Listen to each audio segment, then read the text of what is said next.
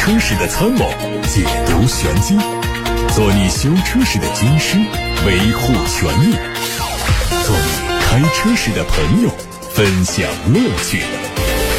调频九二七，傍晚六点半，董涛说车，只和车友在一起。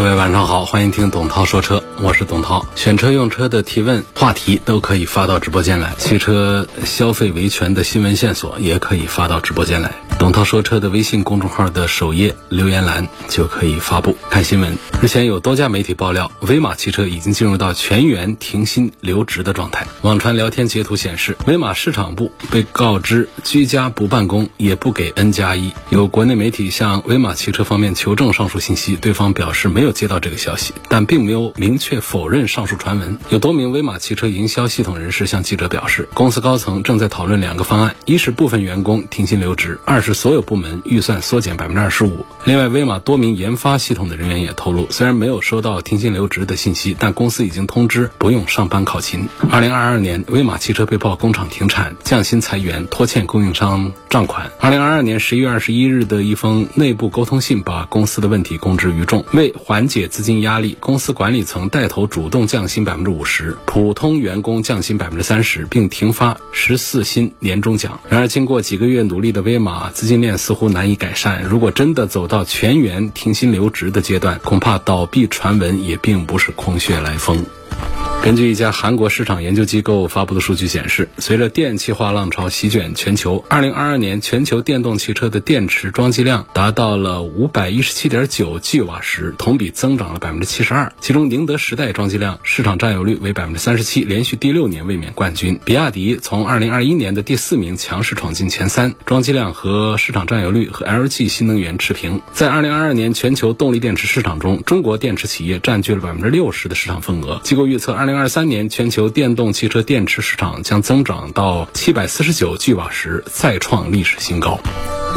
根据汽车行业数据预测公司 AFS 的最新数据，截止到二月十二号，因为芯片短缺，今年全球汽车市场已经减产了三十五万辆汽车。仅仅上周，北美地区就因为缺芯减产了大约三点四万辆汽车。这表明，尽管芯片供应有改善，但是呢，短缺的问题还是持续存在。很多汽车行业的业内人士都认为，芯片短缺将会贯穿整个二零二三年。本田等汽车制造商最近表示，他们认为芯片短缺正在触底，但预计仍然会持续到二零二三年底。或者是二零二四年年初。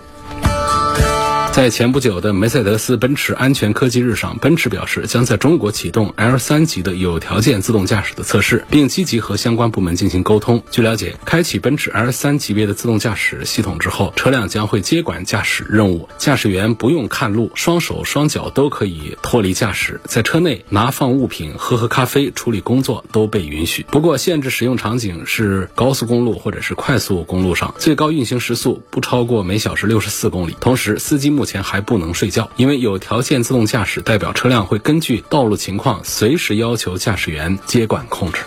全新雷克萨斯 RX 正式上市了，六款配置的价格区间从四十点五到六十一点九万元。车头保留了标志性的纺锤形的前脸，但是采用的是半封闭式。侧面对细节做了调整，车身尺寸相比老款变得更宽更矮，轴距加长了六公分。车尾最大的变化是换上了贯穿式的尾灯。内饰方面，低配用的是七英寸加九点八英寸的中控屏，中高配用的是十四英寸的中控屏。配置方面有无线 CarPlay、CarLife 手机互联、手机无线充电、抬头显。还有智能安全系统，动力是 2.4T 的油电混动，2.5升的油电混动和2.5升的插混。雷克萨斯的 RZ 也同步上市，三款配置的价格从三十六万九千九到四十五万九千九。新车是雷克萨斯 eTNGA 架构下打造的第一款纯电车，前封闭格栅仍然是采用了雷克萨斯经典的纺锤形的设计，车长是四米八零，定位中型 SUV。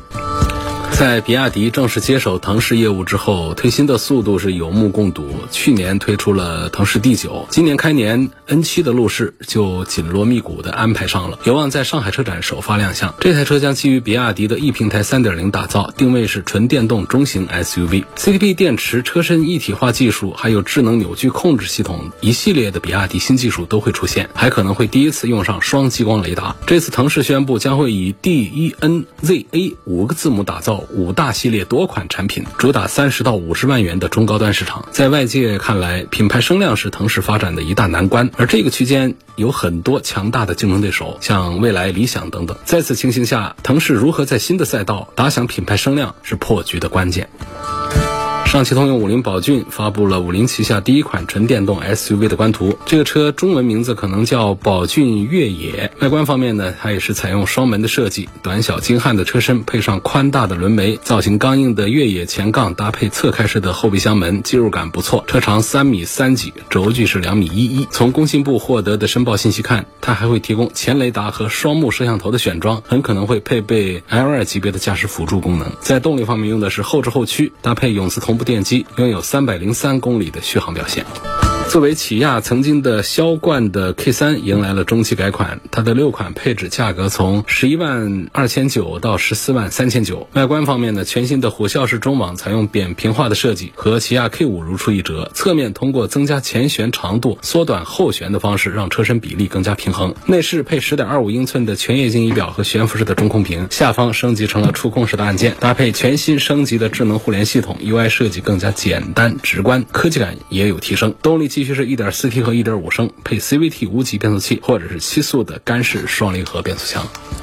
好，大家刚才听到的是今天的汽车资讯，我现在开始回答大家的选车用车提问，都是来自于董涛说车微信公众号后台的。有位朋友小明他说，车停放几个月，怎样防止电瓶亏电？这个很简单，就是把。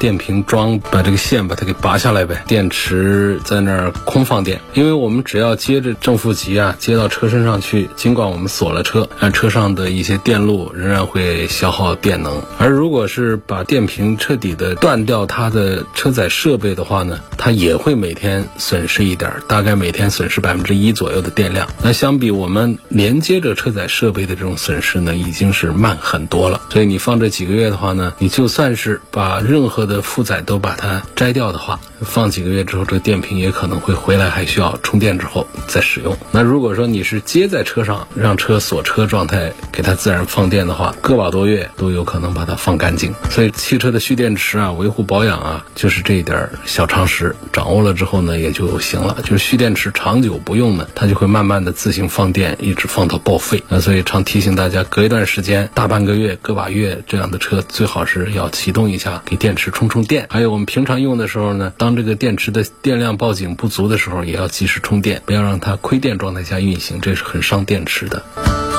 有网友说：“我帮朋友问个问题，吉利星越 L 怎么样？啊，如果是买，是买它纯油的还是买它混动的？吉利的混动和比亚迪的混动对比一下。这个问题好像前几天也回答过，我是推荐纯油的比混动的多一点。星越这个车是挺不错的，就是推荐它的纯油多一点。吉利的混动和比亚迪的混动放一块做对比的话，那恐怕我还是觉得比亚迪的混动略胜一筹吧。”虽然他们竞争实力都非常的强大，混合动力包括纯电动啊，纯电动没有混合动力在技术上的要求高。这个混合动力呢，像这样的技术的研发，大家都在一起使劲儿的时候，比的是什么呢？就是谁研究的时间更长一些，获得的成果更多一些。那这方面，吉利深耕新能源的时间还是比比亚迪要短得多，技术层面的东西呢，还是略有不足。那比亚迪它经过那么长时间的发展，电气设备已经做的是非常的成熟。那么混合动力的这个。部分也都做的相对比较成熟，所以最终还是推荐比亚迪的混合动力略多一点。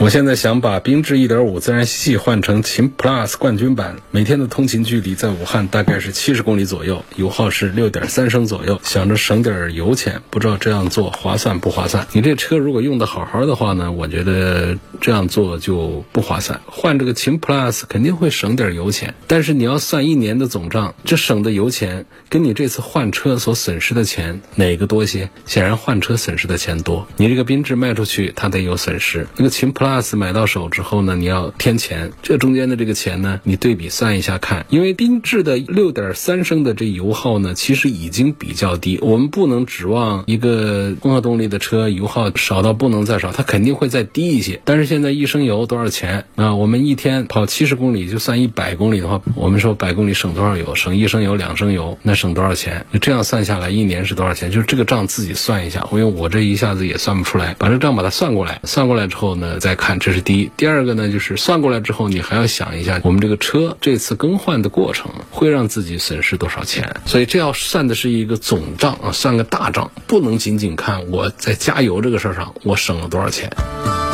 别克威兰六插电混动这个车怎么样？十万块钱买这个车值不值？这个话怎么说呢？第一，十万块钱买这个威兰六，我觉得是挺划算的，因为它的优惠幅度就很大了，一个十几万的车优惠好几万块钱，这个就是。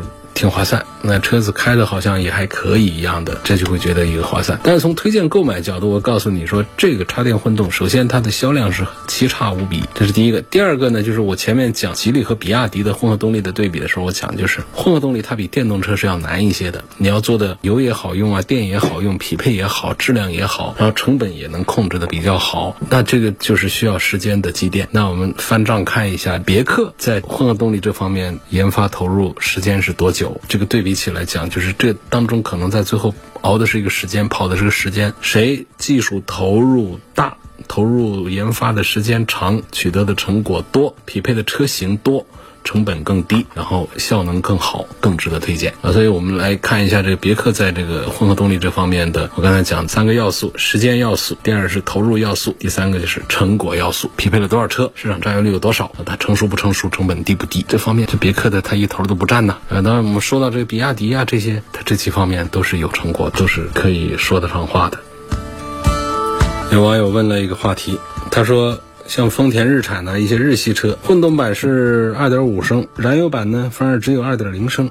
就很不理解，难道不知道中国车主都喜欢发动机动力强劲吗？混动有电机加持，还搞个二点五，纯油的呢却是个二点零，莫非它的二点零最成熟、最稳定吗？希望涛哥给解惑。其实我觉得它就是三个方面的原因，一个是基于汽车的排放法规，第二个呢就是基于新能源汽车的发展趋势，三个呢就是车辆的价格成本这方面来考虑的。就是首先都是为了做这个节油。你想象一下，如果说这个二点零的配一个混合动力的话，它是。是挺节油，可是那个二点五的不配混合动力的话，那二点五不成了一个费油的家伙了。第二个意思讲呢，就是做两个极端，因为它这套动力系统是要匹配丰田它的很多车的，它有一些大 SUV 上它也得用这个二点五的这个混合动力，这样它的加上电机的加持之后呢，它才可以满足这个车的这个动力的需求。那么还有一些这个动力需求小一点的车呢，它用这个二点零的，这就刚刚好，就没必要上这个二点五升的混合动力。实际上它这个动力我们开哪就觉得？它动力有多大呢？二点五升的这个混合动力，只能说它在二点五方面呢是力推的一个系统。二点零呢，它是一个比较成熟、比较老的，就是已经有大量存货的一个动力系统。所以它这两个系统它都得用上。你刚才讲这一点，我觉得似乎也是有道理。你干嘛怎么就是中间掉一坎儿？要么就动力特别弱啊，要么就是二点五升还配上一个电机。这个道理我想就是这样的几点吧。丰田在二十一世纪最大的壮举就是做混动，它在混。混动的地位也确实是独一无二啊！通过专利把这个混动技术拿捏的死死的，别家要搞只能绕道远行，绕一圈过来的话呢，时间。周期、开发成本，最后呢，这个技术呢，其实那混动就那点技术，那本田算是绕过来了，那其他的就很难突破这一点。所以前几年呢，这个丰田是很淡定的，你想做这个混动的话，我这儿给你拦着，我有专利，作为拦路混动车都没想着拿到中国来，这丰田。但这两年呢，这丰田就焦虑啊、着急啊，你各个车型上就开始力推二点五的混动，凯美瑞、亚洲龙啊、RAV4、汉兰达这样的大批量的用两点五升的双擎混动系统。这个原因呢，其实就是。它的一个战略部署，你现阶段全球污染的问题、全球温度的问题，这罪魁祸首确实燃油车的排放释放了大量的二氧化碳。各国家开始重视新能源汽车，很多厂家都提出多少年以后停止销售燃油汽车。这个时候就是混合动力，目前在这个电车是彻底的到来之前的一个过渡阶段。继续看大家的提问，说日常通勤呢，二十万左右油电混合动力的车有什么可推荐的？我是女生，女生买车似乎是要买好看一点、漂亮一点的，但是这个油电混合又刚好在二十万元左右的话呢，我一下子还想不起来那种又实用啊又还比较稳定的。我脑海里面能想到就还是两个车，一个就是雅阁的混动，这本田家的混动做的还不错，再就是丰田家的混动，那就是更不用说，凯美瑞，他们都是这个价位的，你可以选一个白色啊这样的颜色。女士开也还不错的。混合动力啊，确实不敢随便瞎推啊。我刚才讲，混合动力比油车要麻烦，比电车要复杂。它在给大家带来又可以用油又可以用电的节油的这么一个好的这个感受的同时，不管是技术方面还是。生产制造的成本方面，它都是要高一些的，所以我还是比较多的推荐的一些特别有口碑的、特别成熟的这些混合动力的产品。昂科威 Plus、探岳这俩车应该怎么选？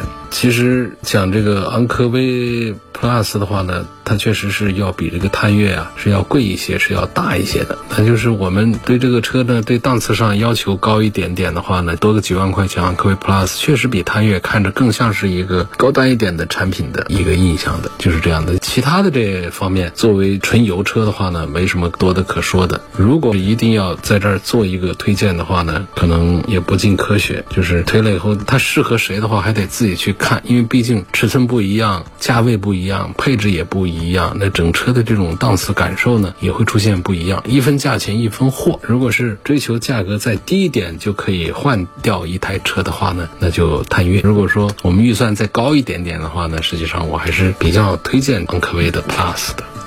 说买豪华试驾车需要注意一些什么？试驾车。这大家都听说过，它其实分成两种，一种呢就是董涛平时接触开的比较多的这种媒体试驾车，这种车呢就是折扣要做的更大一点，要不然的话，像我们试车啊，确实谈不上爱惜，因为它。不是说按照一个正常的通勤上下班的一个标准在用车，它会有一些拍摄，包括我们要采集一些数据的话呢，当然也会在一些封闭的一些正规的一些场地里面，它会做一些激烈的驾驶，这个就伤车，什么百公里加速啊，百公里急刹呀，绕桩啊等等这样的一些环节，你不管是技术熟练还是不熟练，我自己觉得搞十几年这方面的事儿，我觉得还比较熟练，但是对车仍然是有伤害。你要是技术不熟，熟练的话，那就真伤车的，那伤的就厉害的。所以媒体试驾车呢，大家还是慎重一点。怎么判断媒体试驾车和店里的试驾车？媒体试驾车公里数大，店里的试驾车呢是为客户体验而提供的，大概一年呢就会换这样的车，就看起来品相都还是很不错的，公里数也不大，但是它的折扣。也不大，打个九折，打个八折，就按照这个市场的行情来。其实它就是一个标准的一个二手车的一个价，跟这二手车的性质差不多。但是你说跟一个车主的这种二手车相比，这种试驾车呢，它还是在零部件的损伤的隐患上还是要略大一点。尽管说不是媒体试驾车，有销售顾问的陪同，大家开车呢还是就不会那么的爆裂，因为都是在公路上啊这样的情况下，但是还是会经常有一些技术好一点的开的会猛一点，每个人。有一个驾驶习惯，那还有一些有一些技术特别不好的，上去开呢就开的乱七八糟的。这对车呢，就是它虽然公里数不大，它背后这个车这是不是会有一些伤害？这些伤害不是以故障表现出来，哪有说一个试驾车它就已经坏掉了？那是不能做试驾车的。这种隐患呢，就是内伤啊，这种东西啊，它得你用个几万公里之后，用个几年之后，它会有一些故障会出来。就说的反正挺吓人的，也不是那么的绝对的。还有一点呢，就是试驾车它有一特点，不管是媒体试驾车还是店里试驾车，通常都是高配顶配，这是不大划算的一个事儿。我常讲性价比。那就是顶配的性价比是最差的，次低配的是最值得买的，性价比比较好。大多数情况下，我觉得七到八成的车型是遵循的这么一个规律来的。那么你买这样一个高配，就算是作为一个试驾车，给你打个九折、打个八折的，其实这价格呢，它也不便宜，它也不算一个划算事。我们为什么要买试驾车？不就是冲着一个优惠啊、性价比啊？你买这样一个顶配的试驾车，你这个性价比这方面的优势荡然无存，干嘛呢？所以你不如挑一个。真正有性价比的一个低配的一个车，买一个新车，它不是二手车这种感觉啊。所以我觉得，就是流落到外面来的，其实你买和不买都是两可。它不是一个机会，一定要珍惜的，好不容易的，就真好不容易有的这样的车况特别好，价格它集团或者它店里它放出的价格比较好的，哪会到市场上内部的熟人关系就直接把它给拿走了吗？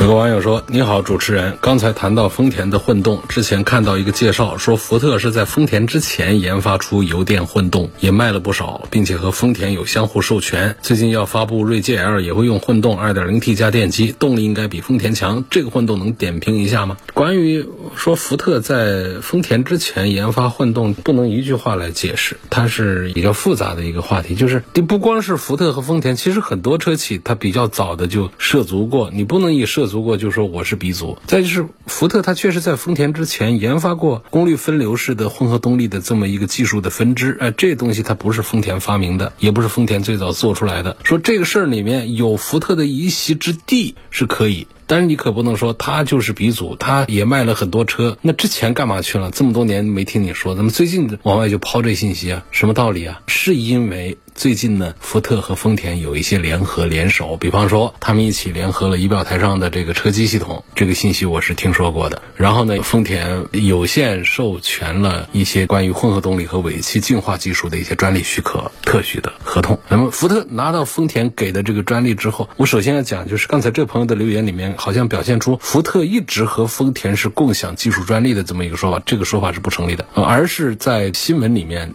就说出来的，它是福特得到了丰田的特许的专利许可，说你可以用这个技术来制造你的混合动力的动力，生产混合动力的汽车，就这么一个情况。不是说把丰田已经做完善成功的这个2.5升混动直接给到福特来用，而是福特得适配自己的 2.0T 的这套动力。那么是把技术拿过来，你可以这样来生产了。那么适配的好不好，我们是不是还是要观察一下呢？按照道理说的话，就拿过来好好做的话。它这个 2.0T 的这个动力是比较棒的，动力比丰田的2.5升的自然吸气那是要强大多了。再加上电机的加持，这套 2.0T 的混合动力的动力性能以及节油的效果是值得期待的。这是从理论技术的层面。那么实际配到车上来用，到底将来它的质量稳定性和口碑感觉怎么样？这还是有待观察。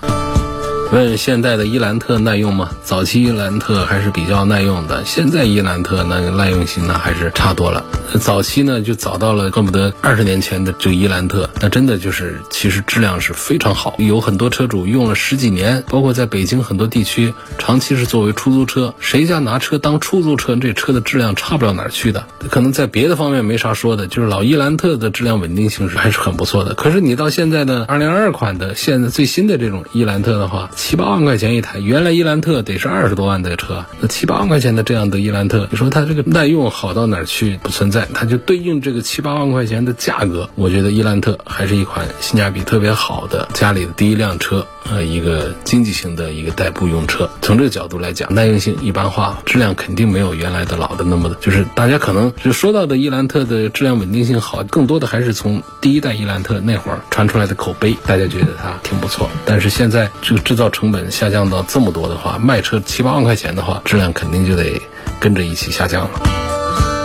平时上班一个人开车，周末出行需要七座应个急。问林肯的飞行家和沃尔沃的叉 C 九零该怎么选？周末出行需要七座应急，来买一个七座呢？其实这个道理还是成立的，还是有的。我们大多数家庭它是不需要一台 MPV 的，因为 MPV 它会把鼻子缩短，然后呢把这个车的通过性能啊、驾驶的乐趣啊都丢掉，然后呢纯粹的换取多几个座位啊。多一些空间。那我们很多家庭呢，它实际是要兼顾的。我要高大的车身、威猛的外形啊，我要这个车的驾驶的乐趣、高大扎实的这种驾驶感受还得在。然后呢，你如果只有五个座位，这又是个遗憾。偶尔我要用，那也是要用啊。我后备箱的空间我不需要给我留那么大，所以这个七座呢，就在这个层面上吸引了一部分消费者的关注。它确实从这个角度讲来买它呢也有道理。我个人呢经常讲一个点呢，就是一个。通常的大道理，你说一个五米长左右的一个 SUV，那车鼻子那都比 MPV 要长了多少？它一下子车头占了那么多之后，你还布置三排空间，且不说五米以下了啊，什么四米八的，他们四米七的、四米六的都干三排座位，你哪一排的座位都不好了，第二排、第三排的座位的空间都不好，后备箱的空间也不好，所以这种我是从通常的大道理上讲，一直不赞成。你除非说我们买五米多的那种大 SUV。啊，它不止三排座位，我们像一个 MPV 一样来用一下。我觉得这个角度讲也还说得过去，还可以。至于说这两个产品的对比，叉 C 九零跟这个林肯的这个飞行家放到一起来说的话，恐怕我会赞成沃尔沃的叉 C 九零要稍微的多一点。就是沃尔沃的产品当中呢，像这个叉 C 六零，我推荐都是比较少。我觉得确实开的这底盘感觉真的不好，但是叉 C 九零的这种品质感，那种豪华车应有的那种档次感，确实是有的。所以以它优惠过后五十万出头的价格，这个性价比，它还是个很好的一个印象。但是到这个林肯的飞行家这个事儿上来的话呢，我觉得它就是车内的，它通过皮料啊，通过这样的一些营造出了一些这个豪华感，然后它的 V 六的动力啊，这个油耗啊这方面一些东西，其实就是一方面 V 六是一个它的发动机的缸数多。听起来是一个档次，但实际上这个车的包括这个油耗水平啊，包括这个其他的一些东西，也还是一个毛病，还是个问题。就是你看起来的这种档次感，在这个飞行家上，你可能在车内的氛围上你能够找得到，但实际上整个车的这种内涵，你相对这个沃尔沃的 x C 九零来说，我觉得飞行家还是要弱一点的。好，今天就说到这儿了，感谢大家收听和参与每天晚上六点半到七点半中直播的董涛说车。错过收听的，欢迎通过董涛说车的全媒体平台收听往期节目重播音频。他们广泛的入驻在微信公众号、微博、蜻蜓、喜马拉雅、九头鸟车架号、一车号、微信小程序梧桐车话，还有抖音等等平台上。